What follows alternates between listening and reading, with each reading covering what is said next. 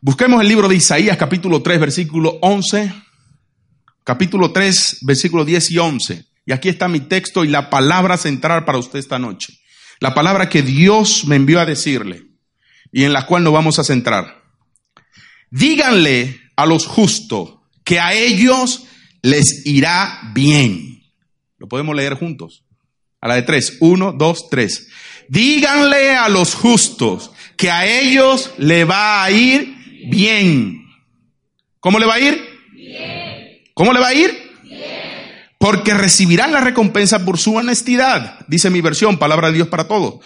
Pobre del perverso, serán todo un desastre. Lo que ellos le hicieren a los demás, ahora se lo harán a ellos. Me gusta mucho este texto porque habla de, de, de lo que son justos.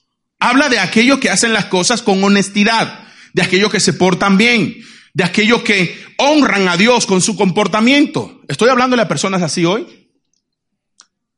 Un solo amén. Lo voy a volver a repetir.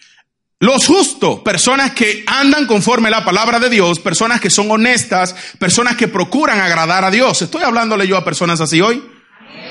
Bueno, incrementó el número. Menos mal, yo voy a decir, voy a orar por la salvación de todos. Y dice, díganle a los justos que a ellos les va a ir se supone que no le estaba yendo tan bien, sino que está hablando en futuro. ¿Le va a ir? Señor, hablaba fuerte a mi corazón, le decía, dile a la iglesia que a ellos, a los que son justos, le va a ir bien en este 2020. Y yo no sé para quién esa palabra, pero yo estaría saltando de alegría, hermano. Si Dios me manda a decir, José Ramón, a ti te va a ir bien en este 2020, yo estaría flipando. Joaquín, a ti te va a ir bien en este 2020. Hermano, a ti, el del chaleco gris, la camiseta gris, a ti te va a ir bien. Vas a sonreír más. Darico, a ti te va a ir bien. Y al de azul también le va a ir bien. Y a la que está delante le va a ir bien. Ahora dígale usted a su compañero, a ti también te va a ir bien. Dígale, dígaselo otra vez, tres veces, dígale, te va a ir bien te va a ir bien, te va a ver, ir bien, te voy a ver mejorado, te voy a ver gozoso, te voy a ver lleno de abundancia, te va a ir bien. Dígale, aunque no sea tan guapo, dígale, te va a ir bien. Capaz te casa este año.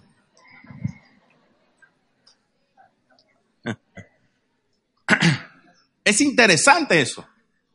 Es muy interesante porque Dios le da esta palabra a Isaías. Le dice, díganle a los justos que a ellos le va a ir bien. Y esto es contrario a lo que el diablo está intentando implementar en tu corazón en este 2020. ¿Sí o no? La mayoría de nosotros dijimos, uy, un año más. Y ahora en enero no tengo con qué pagar. Madre mía, ¿cómo será el febrero? Todo parecido con su realidad es pura coincidencia, hermano. Pero es la verdad, ¿sí o no? A veces nos encontramos, ay, ahora ha venido una gripe, hermano, que no puedo levantar. Y ay, ay, ay, ay, ay, ay, Y yo, a veces, hermano, mire, hay algo tan curioso en la palabra. Y quiero que usted se quede con esto. Dios le aparece a Moisés. ¿A quién le apareció Dios? Éxodo capítulo 3, versículo 6 al 8. Dice, yo soy, y eso es Dios. Mire, ¿usted cree que Dios tiene DNI? Pastor, ya está pasando. Bueno, tarjeta de presentación. ¿Sí o no? Dios se le aparece a Moisés. Moisés no sabe quién es Dios. Yo creo que usted se quede con eso grabado. Moisés está en el monte mudando ovejas, cuidando ovejas. Anda con un palo. Yo no sé por qué siempre el pastor encuentra un palo aquí. Yo no encuentro nada. Bueno, no hay un palo, pero imagínense que tengo un palo en mi mano. Y el Señor Moisés anda cuidando esas ovejas. Y aparece una zarza ardiendo.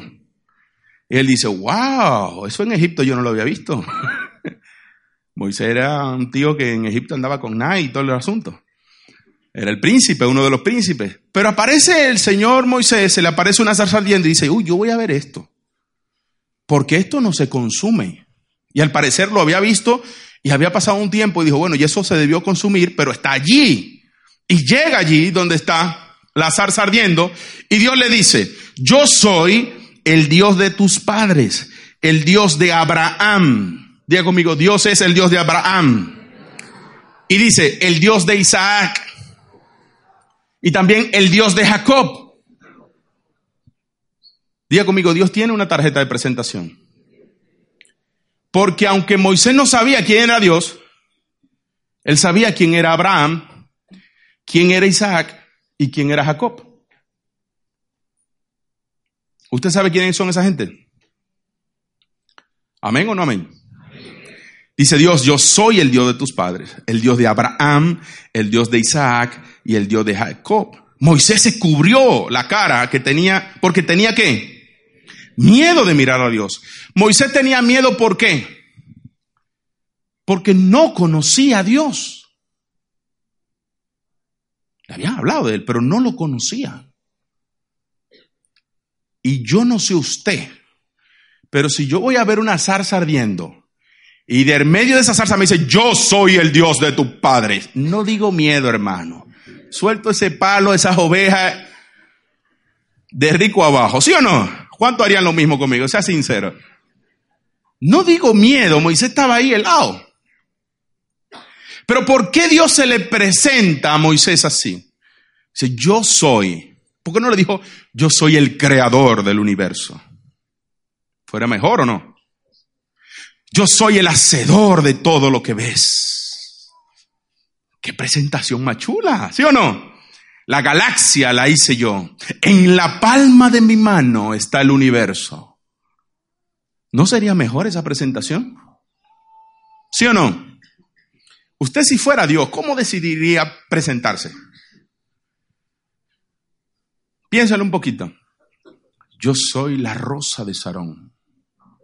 Diría Jesús, que es la rosa de Sarón, el más hermoso entre los hombres. Pero él dice, yo soy el Dios de tus padres, el Dios de Abraham, el Dios de Isaac y el Dios de Jacob. Mencionó tres generaciones. Y cuando tú rascas un poquito y buscas ver quiénes son esta gente y dice esto que la batería está agotada, pero vamos para allá. Cuando tú ves quién es Abraham, Abraham era un hombre muy bendecido. Era un hombre al cual Dios vio que era justo, que podía tratar con él y quedó comprobado que Abraham obedeció a Dios en todo.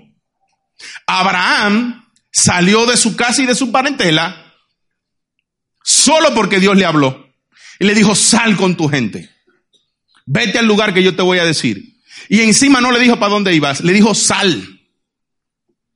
Ahora, con Abraham no había problema. ¿Cuántos casados hay aquí? Levanten la mano. Imagínense que Dios le dice, sal de tu tierra y de tu parentela al lugar que yo te voy a mostrar. Usted tiene un problema automáticamente con su mujer. ¿Cuántas mujeres dicen amén? ¿Eh? Yo estoy hablando. Porque una cosa es que él se vaya solo, pero otra es que se lleve toda la gente y toda la familia. Y Abraham salió. Hermano, y Abraham anduvo delante de Dios de una forma recta, tan recta que la Biblia dice de Abraham que fue su amigo. Ahora, lo extraordinario no es eso. Lo extraordinario es que Dios bendijo a Abraham y la gente notaba que Abraham estaba con Dios. Y lo bendijo tanto que la Biblia dice una característica de él y la vemos en Génesis capítulo 13, versículo 2. Dice, y Abraham era, lo podemos poner en la pantalla que lo quiero leer. Génesis capítulo 13, versículo 2. Léalo conmigo, la 3. 1, 2, 3.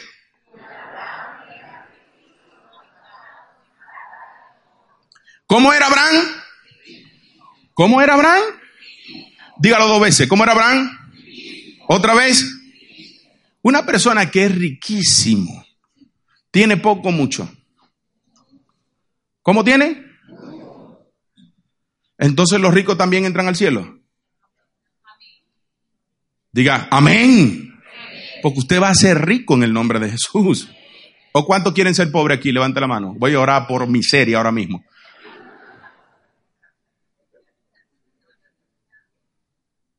¿Cómo era Abraham? Riquísimo. Por tanto, Abraham era riquísimo y me encanta. Mire, Abraham se aparece eh, cuando le da los diezmos a Melquisedec. ¿Se acuerda de ese pasaje? Que va a la guerra para librar a su sobrino Lot porque había sido cautivo por dos reyes. ¿Se acuerda? Él le dice, le devuelve todo lo que recogió del botín que recogió cuando venció a esos reyes y le dice a esos reyes, ni un cordón de zapatos. Para que vea, mi hermano, tenían zapatos o sandalias ni con un cordón me voy a quedar. Para que no digáis, Abraham lo enriquecí yo. ¿Sabes por qué? Porque Abraham tenía claro que quien lo enriqueció era quién? Dios. ¿Abraham era cómo? Y Dios dice, yo soy el Dios de quién? De Abraham. Yo soy el Dios de Abraham. Entonces usted y yo no debemos tener miedo a la abundancia. Usted y yo no tenemos que tener miedo a que Dios nos bendiga. Porque Dios querrá bendecirnos tanto que envió a su Hijo a morir en una cruz por ti y por mí. Entonces, ¿cuál es el miedo, hermano? Usted sabe qué pasa, que el miedo le ha ido oprimiendo poco a poco. Y hay una palabra que retumba en tu corazón y es, no puedo, no soy capaz, no alcanzo, no lo voy a lograr. Y esas palabras no aparecen en la Biblia.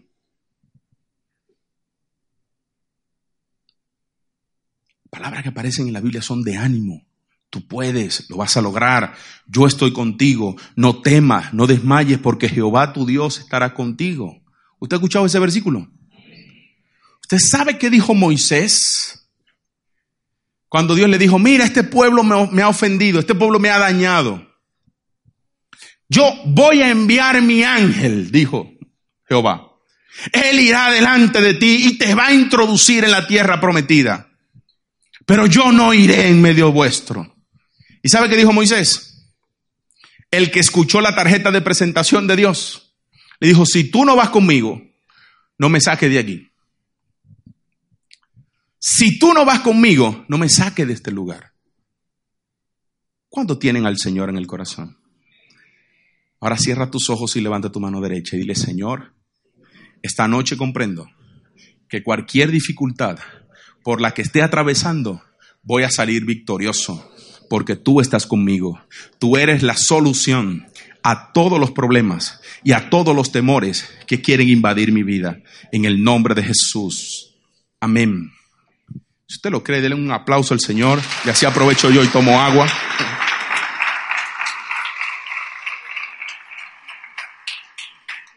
¿Cómo era Abraham? Hay gente que tiene problema con los ricos. Ahora, vaya conmigo. Aquí vamos. ¿Cuánto le gusta leer la Biblia? A tres. A los demás tienen que escuchar, hermano. Vinieron a escuchar las palabras. Génesis capítulo 26, del 12 al 33. Dice así, lo voy leyendo mientras lo buscan. Y sembró Isaac en aquella tierra y cosechó en aquel año ciento por uno. Y le bendijo Jehová. ¿Quién le bendijo? El varón se enriqueció, hablando de Isaac, y fue prosperado y engrandecido hasta hacerse como. Eso me encanta. Mire, escuche estas cualidades. El varón, diga conmigo, se enriqueció, fue prosperado y se engrandeció hasta hacerse muy poderoso.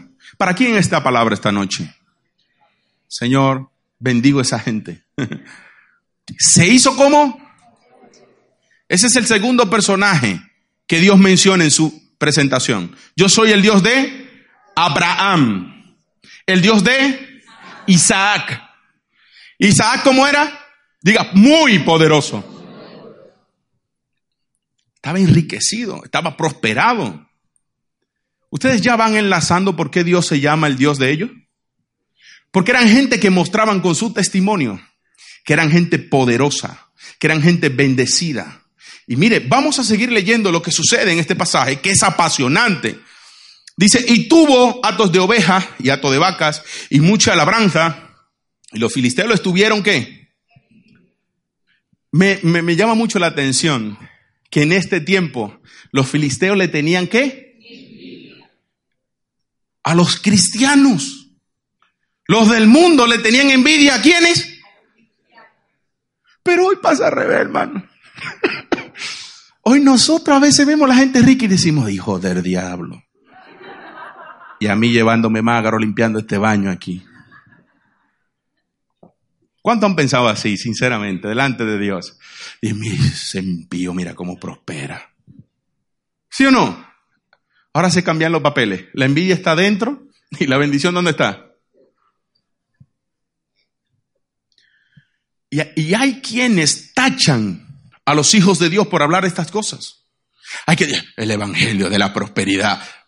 La, la presentación de Dios era cómo? ¿El Dios de quién? ¿Y cómo era Abraham? ¿El Dios de Isaac? Entonces ahí tienen un problema con Dios, porque dice que este varón fue, ¿cómo? Prosperado. Y prosperado fue que fue de más a más. Tanto fue prosperado que le tenían envidia. ¿Usted sabe qué es la envidia? Se la voy a decir. Todos aquí hemos tenido envidia alguna vez. No, hermano, yo no. Espérate. La envidia es, hermano, simple y llanamente, el deseo malo que usted le da cuando ve que otro tiene lo que usted desea y anhela. ¿Usted alguna vez ha visto algo que dice, ay, qué bonito? Si yo tuviera, si Dios me diera uno de esos, envidia camuflada. Envidia, hermano. Tomo sentido envidia. Si Dios me usara así como usa esa señora, bendito Dios. Ay, si yo fuera como Pablo. ¿Cuánto han tenido envidia aquí alguna vez? Señor, bendice la mano y perdona a aquellos que no la levantan. Hermano, pero en este caso, los del mundo le tenían envidia a Isaac. Era tan bendecido y tan prosperado que la gente decía, wow, ¿dónde se baña? ¿Qué es lo que hace? Me encanta eso. Y sigue el texto diciendo cosas interesantes. Me quedé en la envidia. ¿En qué versículo era? Los filisteos tenían envidia. Dice, y todos los pozos que había abierto, los que habían abierto los criados de Abraham, su padre, en su día, los filisteos lo habían cegado y llenado de tierra. Entonces dijo Abimelech a Isaac, apártate de nosotros, porque mucho más poderoso que nosotros te has hecho. Llegó siendo nada, hermano, y ya se había hecho, ¿cómo? Poderoso. Isaac se fue de allí y acampó en el valle de Gera y habitó allí y volvió a abrir Isaac, los pozos de agua que había abierto en los días de Abraham su padre y que los filisteos habían cegado después de la muerte de su padre. Abraham y llamó los nombres de su, de su padre como su padre lo había llamado. Pero cuando los siervos de Isaac cavaron en el valle y hallaron allí un pozo de agua viva, ¿cómo estaba el agua? Los pastores de Gerar riñeron con los pastores de Isaac diciendo, el agua es nuestra. ¿Cómo era el agua? Decía ellos. Por eso llamó el nombre del pozo Esec, porque había altercado con él. Y abrieron otro pozo, y también riñeron sobre él, y llamó su nombre Signa, y se apartó de allí, y abrió otro pozo, diga conmigo, abrió otro pozo. Y allí riñeron sobre él, y llamó su nombre Reboot y llamó su nombre Rehobot. Y dijo, porque ahora Jehová nos ha, para los que tienen problema con esa palabra, y fructificaremos en la tierra. Y de allí subió a Beersheba y se le apareció quién? Jehová aquella noche y le dijo, yo soy el Dios de quién? ¡Wow! Ahí arranca el hombre a presentarse. Yo soy el Dios de Abraham. No temas, porque yo qué? Tal cual te lo han dicho a ti. Y te bendeciré y multiplicaré tu descendencia por amor de Abraham mi siervo, y edificó allí un altar e invocó el nombre de Jehová y plantó allí su tienda. Y abrieron allí los siervos de Isaac un pozo, y Abimelech vino a él desde Gerar, y Auzat, amigo suyo, y Ficol, estos nombres eran un poco extraños, capitán de su ejército, y les dijo Isaac, ¿por qué venís a mí? Pues qué habéis, pues, pues ¿por qué me habéis aborrecido? Hemos visto que Jehová está contigo. ¿Qué vieron? Que Jehová estaba con él.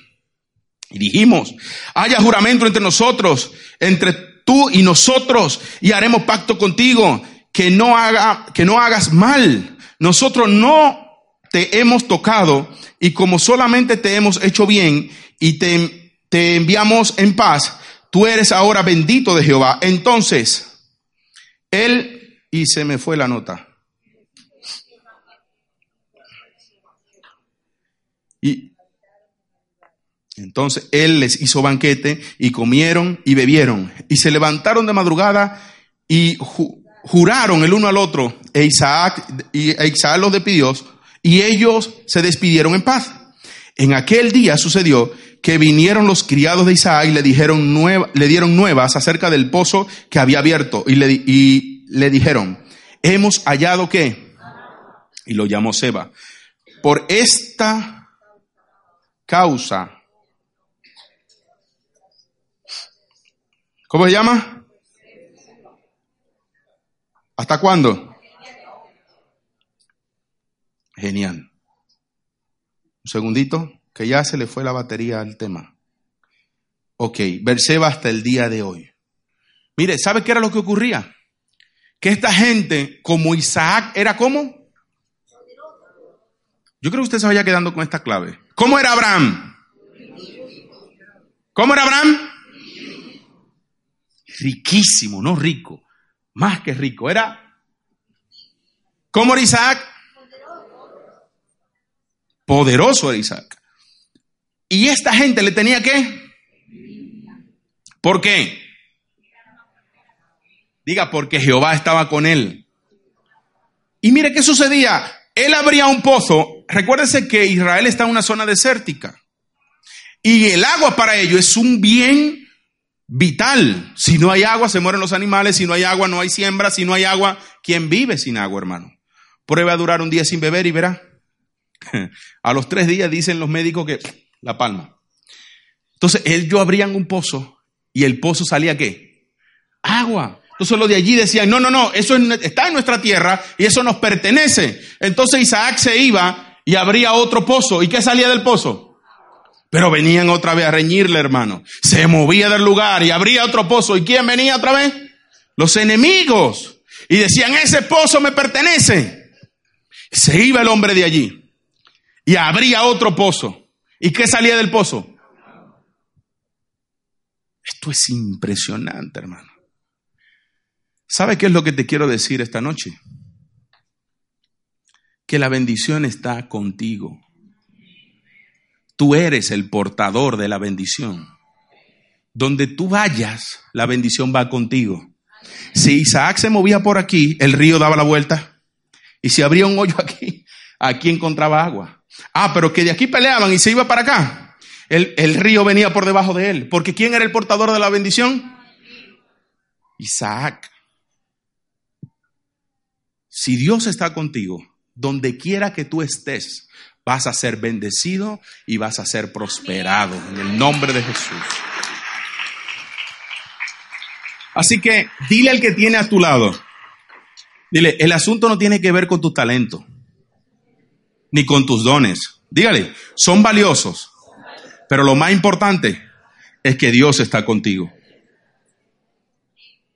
Y yo no sé por lo que tú estás peleando, hermano, pero tú tienes que darle el lugar que Dios se merece.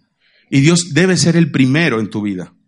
Cuando dice que Dios se le apareció, el hombre hizo un altar. Y eso fue mostrarle a Dios en un altar, porque en el altar se hacía para sacrificio que él era primero en su vida. Lo mismo hacía Abraham. Por eso le dice, yo soy el Dios de quién? De Abraham. ¿Y Abraham era?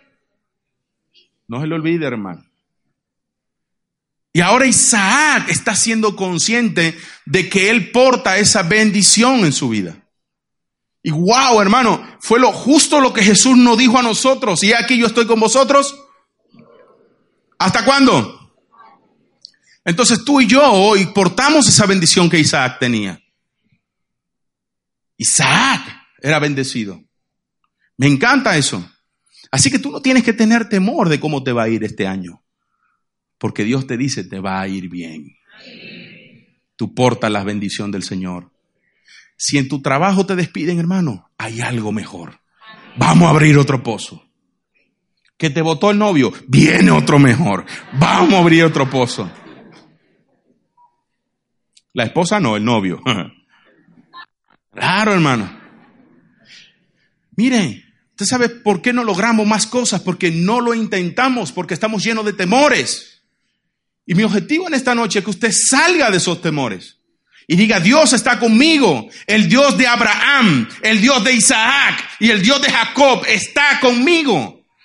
Y donde quiera que yo vaya voy a ser bendecido. Y lo que haga Dios lo va a bendecir. Ahora bien, el detalle de esos hombres era que Dios era el primero en sus vidas. Y no era de boca. ¿Usted se acuerda cuando Dios le dijo a Abraham, entrégame a tu hijo, a tu único, al que amas, dámelo? ¿Qué dijo Abraham? Muchachito, arréglate que no vamos. ¿Sí o no? ¿Por qué? Diga conmigo, porque para Abraham Dios es primero.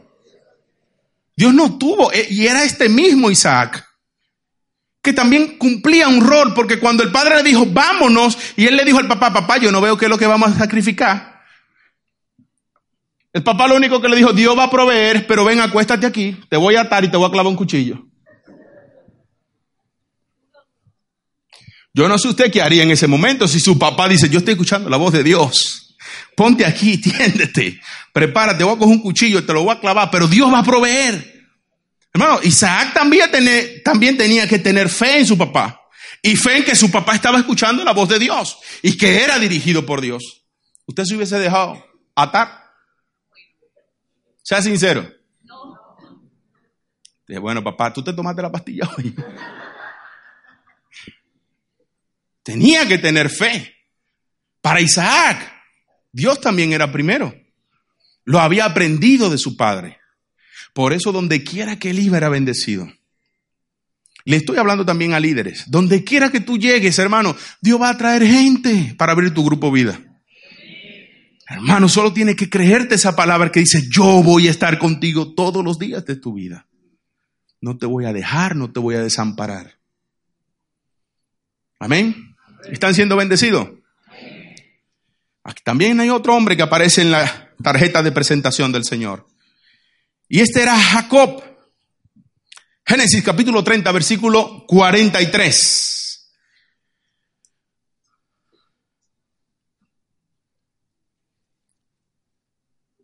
Génesis 30, 43. Dice, y se enriqueció el varón como. ¿Y tuvo qué?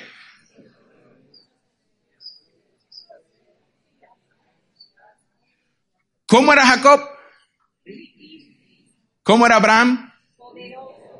Riquísimo también. Estamos hablando del último de la tarjeta de presentación del Señor. Abraham era Isaac era rico, pero de tan rico que era, se convirtió en... El dinero te trae poder. ¿Cuántos saben eso? Lo único malo es que hay quienes los usan para el mal, pero también hay quienes lo pueden usar para el bien. Amén. Y ahora habla de Jacob, el último de la lista. Y se enriqueció el varón muchísimo. Está hablando de Jacob aquí.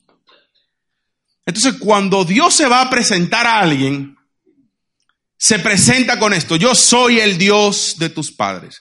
El Dios de Abraham, el Dios de Isaac y el Dios de Jacob. Los tres eran personas bendecidas en el área económica. Eran personas ricas, riquísimas, poderosas. Y ahora escuche esto importante, importantísimo. Mire lo que tenía este señor. Tuvo muchas y, y, y, y, me llama mucho la atención que aquí no habían apóstoles, ni profeta, ni evangelista, ni maestros. Eran personas que trabajaban en qué? Diga, en el campo, en la ganadería. Para ellos enriquecerse tenían que hacer qué? Vender y comprar. Y eso se le llama hacer negocios. Diga conmigo negocios. Es interesante eso. Miren, algo curioso que pasó con Jacob, y continúo con esta línea de pensamiento, era que Jacob le servía a Labán, su suegro. Labán, su suegro. Entonces, hubo un tiempo donde él le trabajó por siete años por Raquel. Se llama Raquel, yo siempre, Rebeca, Raquel, Raquel, ¿no? Raquel. Pero entonces el papá, siendo listo, le metió la fea primero. Le dijo, esta no se me va en otro negocio, vete con él. Y en la fiesta se ve que ahí le tapa, sabe que esas mujeres se tapan y todo el rollo, el tipo dice que no le identificó y durmió con ella. Eso está ahí en veremos. Luego lo explicamos otro día. Al otro día fue que él se dio cuenta del engaño. Al otro día del tema. Imagínense. Pero bueno, le tocó trabajar otros siete años por la que él le gustaba. Al parecer era que había una 2020 y otra era 2010. Habían dos modelos ahí. Y él quería el más nuevo y le matieron el viejo. Pero bueno, ese no es nuestro tema. Pero ya que él paga esa deuda, le dice, mira, yo voy a seguir trabajando contigo, pero tú me has cambiado el salario varias veces y yo necesito ahora que tú me determines cuál es el salario. Y ya yo tengo ovejas, las mías van a ser las pintas y quédate tú todas las que son blancas. Le dice a dice Labán, vale, me parece bien. El señor Jacob va y pela una vara entera y entonces le pone así a la que estaban en calor, le pone la vara adelante, plan, venían los, los, las ovejas macho, ovejo, y estaban con las ovejas y empezaban a parir ovejas blancas. Blancas. Entonces Labán dice, hombre, se están multiplicando la, la blanca y las pintas se están acabando. Escúchame lo que hay. Vamos a cambiar eso. Dame la pintas, la blanca, la pintas a mí, perdón, para ti, y yo me voy a quedar las que son blancas. Dice Jacob, no hay problema. Va Jacob otra vez, corta otra varita. Y no la pela entera, sino que la pela por pedazos. Y viene y se la pone a las ovejas. Él era que la atendía. Plácata. Los ovejos venían y tenían las crías pintas. Y Labán decía, ¿y cuál es el truco aquí? Jacob tuvo un sueño y se soñó eso. Él se soñó cuando venían los ovejos pintos y cubrían las ovejas y nacían pintos. Diga conmigo, lo que es del Hijo de Dios se multiplica. Lo que es tuyo, hermano, se va a multiplicar en el nombre de Jesús. Yo no sé lo que tú haces, pero si tú lo haces con excelencia y como para Dios, se va a multiplicar. Te va a salir bien. Dígale a su vecino, te va a ir bien. Tremendo, hermano, esto. Esta gente era ganaderos. ¿Se está cansando? Paramos. Seguimos. Paramos. Seguimos. Nah, broma. La clave de todo esto es que el texto de Isaías nos dice, díganle a los justos que le va a ir bien. Y yo quiero leerle algo que está en Génesis, capítulo 1, porque me inspiré hoy en la prédica del pastor Joaquín. Y dije, wow, qué bonito esto, lo voy a incluir. Y dijo Dios, Génesis capítulo 1, versículo 3, al 11 hasta el 31, voy a ir leyendo, voy a ir saltando, pues si no vamos a tardar mucho. Dijo Dios, sea la luz, y fue la luz. Y dijo Dios, produzca la tierra hierba verde, hierba, hierba que dé semilla, árbol de fruto que dé fruto, según su género, que su semilla esté en él, sobre la tierra. Diga conmigo, dentro de mí está lo que yo necesito para ser productivo. Dios le dice a la tierra, donde no hay nada, Le dice, produce. Yo quiero que tú produzcas. Solo le dio qué cosa? Una palabra. ¿Usted leyó el texto conmigo? No dice, y Jehová abrió la tierra y sembró una semilla. No. ¿Qué le dijo? Produce. Diga conmigo, Dios nos envía a producir. Diga, dentro de mí está el poder para producir. Ojo a este detalle. Abraham fue como. ¿Usted leyó en algún texto que Dios le depositó algo en el banco? ¿Qué hizo Abraham? Diga conmigo, produjo. Isaac, ¿cómo era? En abundancia. ¿Usted escuchó que Jehová le hizo una transferencia? ¿Qué hizo Isaac? Produjo, diga, produjo, abrió pozo. ¿Usted alguna vez acaba un hueco? Algunos sí, hermano. Eso es, eso es trabajo duro, hermano. ¿Ha, abierto rosas alguna vez? Algunos electricistas sí. Y eso es trabajo duro. Pero Isaac abrió un pozo, produjo. Y Dios bendijo qué? Diga conmigo, Dios bendice las obras de mis hermosas manos. Así que algo tengo que hacer. Diga, en el sofá, viendo Netflix, no va a pasar nada. Necesitas ponerte a producir.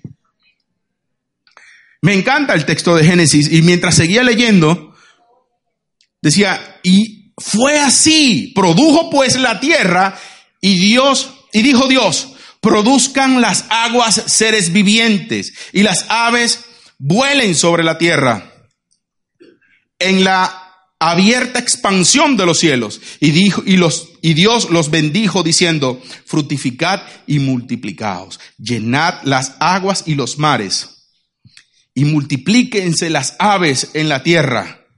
Me encanta eso, hermano. Diga conmigo, producir es una orden de Dios. Y dígale a su vecino, tú tienes que ser productivo. Dios te creó para que fuera productivo, dile. Así que a moverse, hermano. Me gusta esto. Luego dijo Dios, produzca la tierra seres vivientes según su género, bestias y, serpientes, animales de la tierra, según su especie. Y fue así. Y los bendijo Dios y le dijo, fructificad y multiplicad, llenad la tierra. Y sojuzgarla, le dijo al hombre. Y señoré en los peces del mar, en las aves y en los cielos, y en todas las bestias que se mueven sobre, eh, sobre la tierra.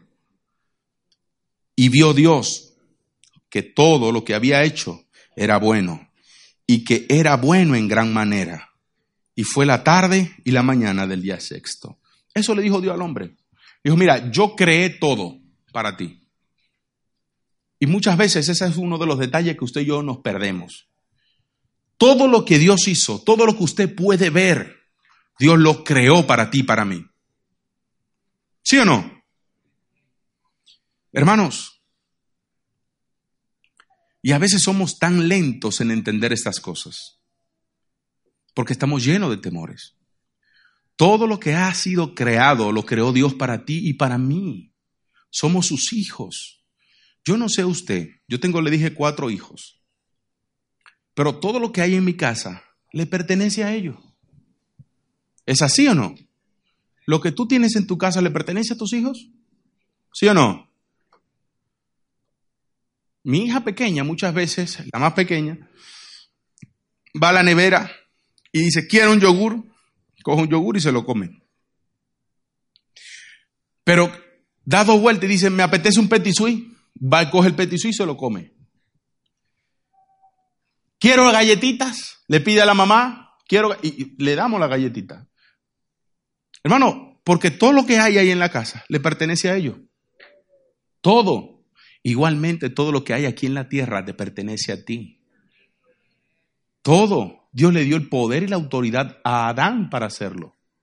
Nosotros perdimos esa autoridad cuando el enemigo venció a Adán a través del pecado, pero recuerde hermano que Cristo Jesús venció en la cruz y nos devolvió todo lo que Adán había perdido. La Biblia en Romanos dice que por el primer Adán lo perdimos todo, pero por el segundo Adán ¿Lo recuperamos? Así que dígale al que tiene a su lado, usted está al lado de una persona bendecida. Usted está al lado de una persona próspera.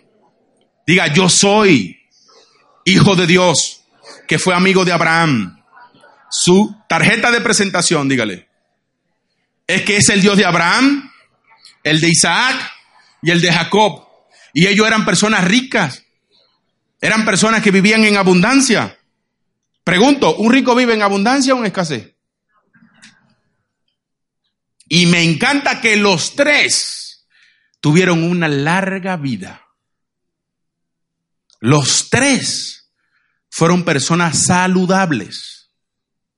Murieron en buena vejez. Y eso es lo que te espera a ti, a mí. Yo creo eso. Es importante entender, hermanos, que todo lo que Dios hizo fue para ti, para mí. Muchas veces vamos al supermercado a mí me encanta el salmón. ¿A cuánto le gusta el salmón aquí? Oh, aleluya. Son de los míos. Pero usted va, usted va, mire, mire lo que dice ella. ¿Cómo es el salmón? Usted va al súper y le dice, yo me quiero tomar una salmoncito. A mí me encanta eso y voy, a, voy mucho y lo compro, pero por esto. Pero cuando usted va al súper y ve la etiqueta, ¿Qué es lo primero que dice? Muy caro. ¿Cómo es? Carísimo. ¿Y qué hace? ¿Lo compra o lo deja? Lo dejo. ¿Y el salmón es bueno o malo? Buenísimo.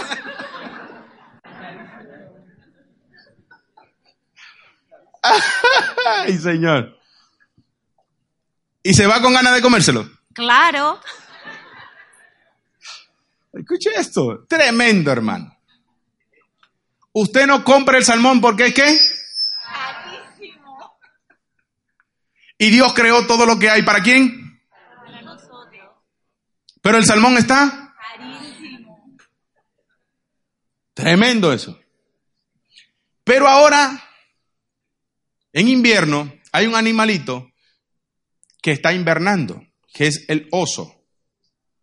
¿Cuántos saben que los osos están durmiendo ahora en invierno? ¿Y cuándo se despiertan? En primavera. ¿Y sabe qué dice el oso? Tengo ganas de salmón. Y coge para el río. ¿Y qué come el oso? ¿Qué come el oso? ¿Y cuánto le cuesta? Pregunto, ¿Dios creó el salmón para el oso? ¿Para quién lo creó?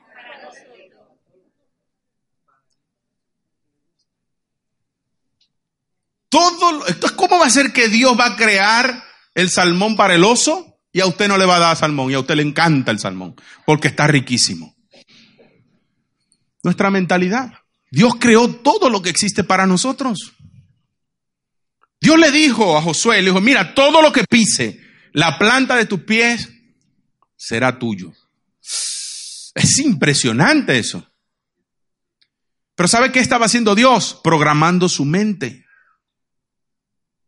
Usted sabe por qué a mí me encanta el salmón. Y es, el es lo que más como, salmón. No se me nota tanto, pero es lo que más me gusta. Y cuando veo la bandeja, yo sé que tiene un precio elevado. Pero lo que digo es, Dios me va a proveer para comer salmón. Si el oso puede comer salmón, yo también. Bendito sea Jehová. Yo soy el hijo de Dios aquí, no el oso. ¿Cuánto van a comer salmón esta semana? Aunque esté caro, hermano. ¿Sí o no? Es que hay temores. Hay gente que solo come pollo. Porque desde que piensa en otra cosa dice, uy, se me va, se me va, se me va. Menos mal que el pollo se hace de diferente manera, guisado, frito. Pero nada más come pollo. No prueba lo que es el salmón. Se va a ir de esta tierra sin saber lo que es salmón, hermano. Coma lo que le guste. Porque todo lo que hay en la tierra Dios lo creó para ti. Lo que pasa es que tu fe no te ayuda a creer eso. Porque el enemigo ha estrechado tu mano. Cuando usted va a la tienda a comprar ropa, ¿cuál busca? ¿La ropa más cara o la más barata? La de rebaja. ¿Cómo era Abraham? Riquísimo. ¿Cómo era Isaac? Poderoso. ¿Cómo era Jacob? Rico.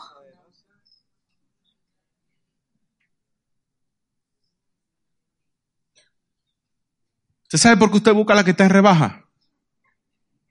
Se lo digo. Porque su fe todavía no está actuando en esa dimensión. Yo cada vez que me quiero mover por aquí empieza a pitar esto. Aleluya. Fuera el temor en el nombre de Jesús. Es importante esto. Yo, yo, no sé si le he dicho esto, pero yo tenía un coche, año 2007, si mal no recuerdo, y andando con mi familia, porque era una furgoneta, a mí me gusta una furgoneta, aparte de que tengo un negocio de furgoneta. Pero yo una vez voy, hermano, andando en mi furgoneta y veo otra furgoneta y suspiro. Ay, Señor. Y digo, concédeme aunque sea una, Señor, de así, dos añitos más moderna que esta, una de 2009, 2010. Y mi mujer está al lado mío y me mira así. Dice, pide la nueva. Ya que está orando, pide eso nuevo. Y digo, sí, Señor, en el nombre de Jesús yo quiero esta nueva. Le quiero quitar yo lo plástico. Me envalentoné ahí, hermano. ¿Y sabe qué pasó? Que no tenía dinero para eso. Y empecé y dije, vamos a orar por eso, Señor. Queremos cambiar la bendita furgoneta esta. Ayúdanos.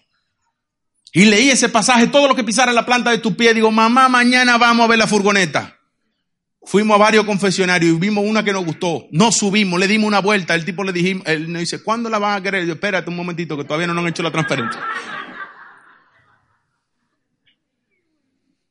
Pero ¿sabe qué pasaba? Que yo estaba cambiando el chip. Ya yo dejé de enfocarme en lo viejo, hermano. ¿Cuánto quieren vaina vieja para ustedes? ¿Quiere lo nuevo o no? Entonces le dije a, mi mujer, vamos a orar. Y empezamos a orar y empezó Dios a bendecirnos. Le digo al chico, ve haciendo los papeles. Porque todos los días te llamaba, ¿cuándo vamos? ¿Cuándo vamos? Organízate eso. Lo organizó de forma tal, Dios nos bendijo. ¿Y qué cree, hermano? La tengo aparcada ahí afuera. Y ahí es donde anda mi familia ahora. Pero ¿sabe por qué sucedió eso? Porque yo empecé a cambiar el chip y empecé a soltar el temor. Cuando empecé diciéndole que el 2020 tiene dos rueditas, yo no tengo ese dinero para irme de viaje. Y usted puede decir, hermano, pero hay cosas más importantes. Eh, yo qué sé, hay gente que está enfermo, hay gente que está pasando hambre. Hermano, amén, gloria a Dios. Yo le voy a ayudar también. Pero el tema es que yo tengo anhelos y deseos y sueños y quiero cumplirlos. Y mi Dios me va a ayudar. Ahora, tú tienes sueños, anhelos que quieres cumplir, tu Dios te va a ayudar. Y también va a ayudar a esa persona si comienza a confiar en Dios. Es que eso suena muy, muy materialista, pastor. Pues entonces tenga problema con Abraham, que era cómo? Isaac, ¿cómo era? ¿Y Jacob, cómo era? Hable con Dios, porque Él se presenta así. Yo soy el Dios de Abraham, de Isaac y de Jacob. Y esa gente era rico, pero rico. Ahora, lo mejor de la tierra, Dios lo creó para usted. Lo mejor. Así que cuando usted llegue a su casa, no hoy, mañana, prepárese un salmón y dígale gracias Señor porque tú creaste el salmón para mí. Y deleites en eso. usted vaya a comprar una camisa, compre la que le guste. No se acostumbre a mirar tanto el precio, compre el que le guste. Le voy a hacer un examen rápido. ¿Cuánta camisa tiene usted en su closet que no se pone porque la compró en rebaja y ahora no le gusta? ¿Cuántos zapatos tienes ahí? ¿Sí o no? Hermano, yo tengo más zapatos, pero a mí me gustan estos, me siento cómodo. Me cómodo con mis zapatos. Y cuando lo vi me costaron, dije, me lo compro. Y me lo voy a poner hasta que se rompan, hermano. Y después de roto también, si me gustan. porque me gustan. Entonces usted cuando vaya a hacer algo, hermano, póngale fe, suelta el temor. Este año, dice el Señor, te va a ir. Dígale a su vecino, este año te va a ir bien. Deja la racanería, come salmón.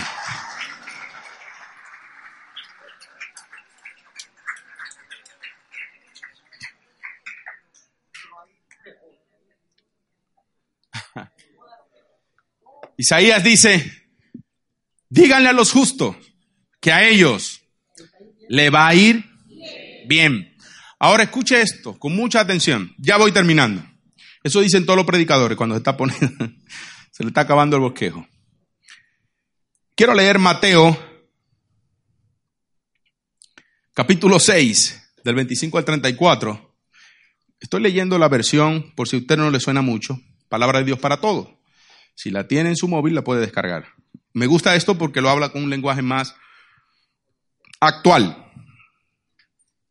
Por eso les digo, no se preocupen por la comida ni por la bebida que necesitan para vivir, ni tampoco por la ropa que van a ponerse. Ciertamente la vida es más que la comida y el cuerpo es más que la ropa. Miren las aves de los cielos ellas no siembran ni cosechan, ni tampoco guardan nada para en su granero. Sin embargo, su Padre, ¿quién? Que está en los cielos, les da alimento. Jesús te dio lo más importante. Y nosotros solemos preocuparnos por lo menos importante. Y este año no va a ser así. Este año usted se va a ocupar en lo que de verdad importa. ¿Qué es más? ¿El cuerpo? Cuando llega el pianista es que nos vamos. Gracias. ¿Qué es más valioso? ¿El cuerpo o la ropa? La ropa, ¿verdad? ¿Qué vale más, los zapatos o los pies? ¿De verdad le valen más los pies? ¿Y cuánto le costaron? ¿Quién se lo dio? Ya Dios te dio lo más importante. Entonces, debes preocuparte por lo que importa. No por la ropa ni por la comida. Dios le provee, dice, a las aves. Le provee a los osos. ¿No te va a dar a ti?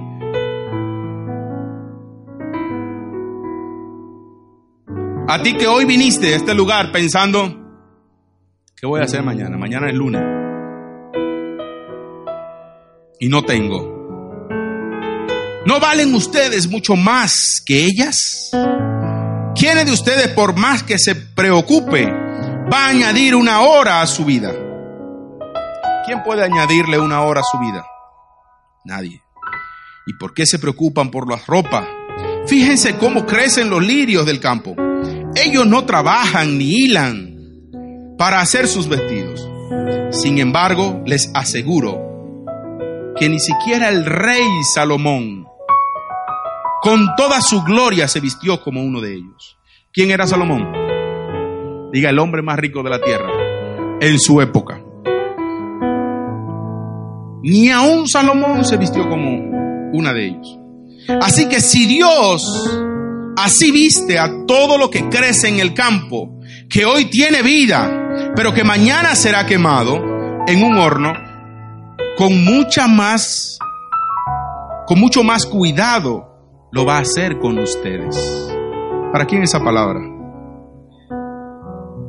Me gusta eso. No sean gente, dice el Señor, de poca fe. Así que no se preocupen ni digan qué vamos a comer o qué vamos a beber o qué ropa vamos a usar. La gente que no conoce a Dios trata de conseguir esas cosas. En eso se enfoca. Pero ustedes tienen a su Padre en el cielo, que sabe que tienen, que necesitan todo esto. Así que primero, diga conmigo, primero, busquen el reino de Dios y su justicia. Dígale a su vecino, primero, busca el reino de Dios y su justicia, porque al justo le va a ir bien y se les dará todo lo que necesitan. No se preocupen por el día de mañana, Porque el día de mañana traerá sus propias preocupaciones. Cada día tiene su propio problema.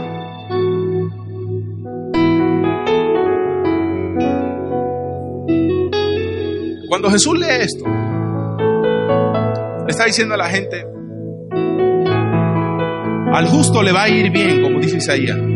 Pero cuando nosotros primeramente ponemos a Dios y a su reino, cuando nosotros somos justos según Dios y no según nuestra propia justicia, vale añadir que la Biblia aclara que somos justos no por nuestras obras ni por nuestros hechos, sino porque aquel que murió en la cruz nos justificó. Él pagó el precio.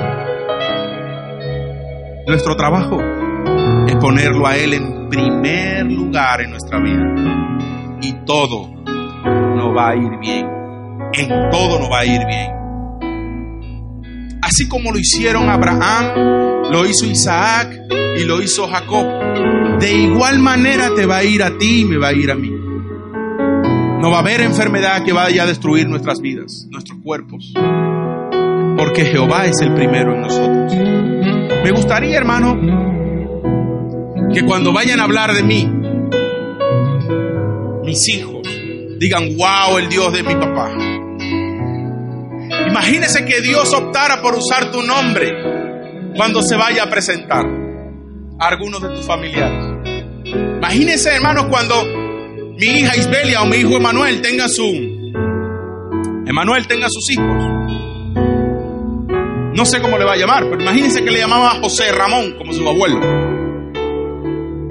Y Dios se le aparezca al hijo de José Ramón, el, nieto mío, y diga, yo soy el Dios de José Ramón, tu abuelo, de Manuel, tu padre, tu padre, sí, y ahora quiero ser tu Dios. Y que mi nieto pueda decir, mi abuelo fue un hombre bendecido y prosperado mi abuelo tiene un buen testimonio, era una persona honrada, era una persona respetuosa, era una persona que buscaba a Dios, era una persona que traía bien a todo el que le rodeaba. Qué tremendo sería que Dios hable así de ti. Que cuando se vaya a presentar a tu descendencia diga, yo soy el Dios de tus padres. Y que tú sepas que a tu familia le fue bien. Mi abuelo era riquísimo, decía Jacob, o decía Moisés en este caso. Cuando Dios se le presentó así, Dios dijo, uy, es que el Dios que tenía Abraham hasta el día de hoy lo conocen los israelitas. Hasta el día de hoy conocen al Dios de Isaac y conocen al Dios de Jacob. ¿Y sabes qué? Con Moisés hizo Dios cosas extraordinarias. Y hoy la gente habla del Dios de Moisés. Porque obedeció Moisés a Dios. Y Moisés también lo puso en primer lugar. Ponte de pie, por favor.